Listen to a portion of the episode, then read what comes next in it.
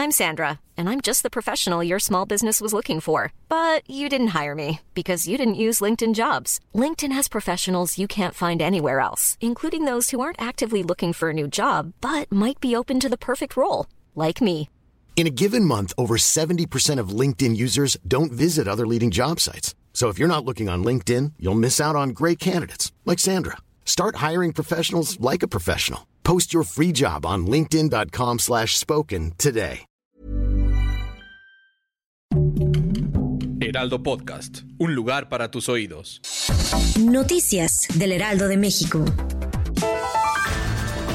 El presidente Andrés Manuel López Obrador consideró que una familia de clase popular y una tienda de abarrotes pagan más por el servicio de energía eléctrica que corporaciones como Oxxo, Bimbo y Walmart porque reciben subsidios.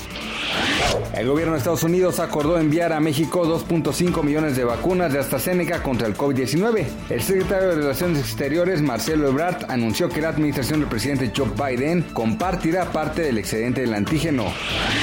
La tensión entre Corea del Norte y Estados Unidos cada vez es más fuerte. Desde el jueves, cuando el secretario de Defensa de Estados Unidos se declaró listo para luchar, las decisiones políticas comenzaron a hacerse presentes. Un día después, los norcoreanos anunciaron que rompían cualquier tipo de relación diplomática con Malasia, un país que colaboró con el país gobernado por Joe Biden.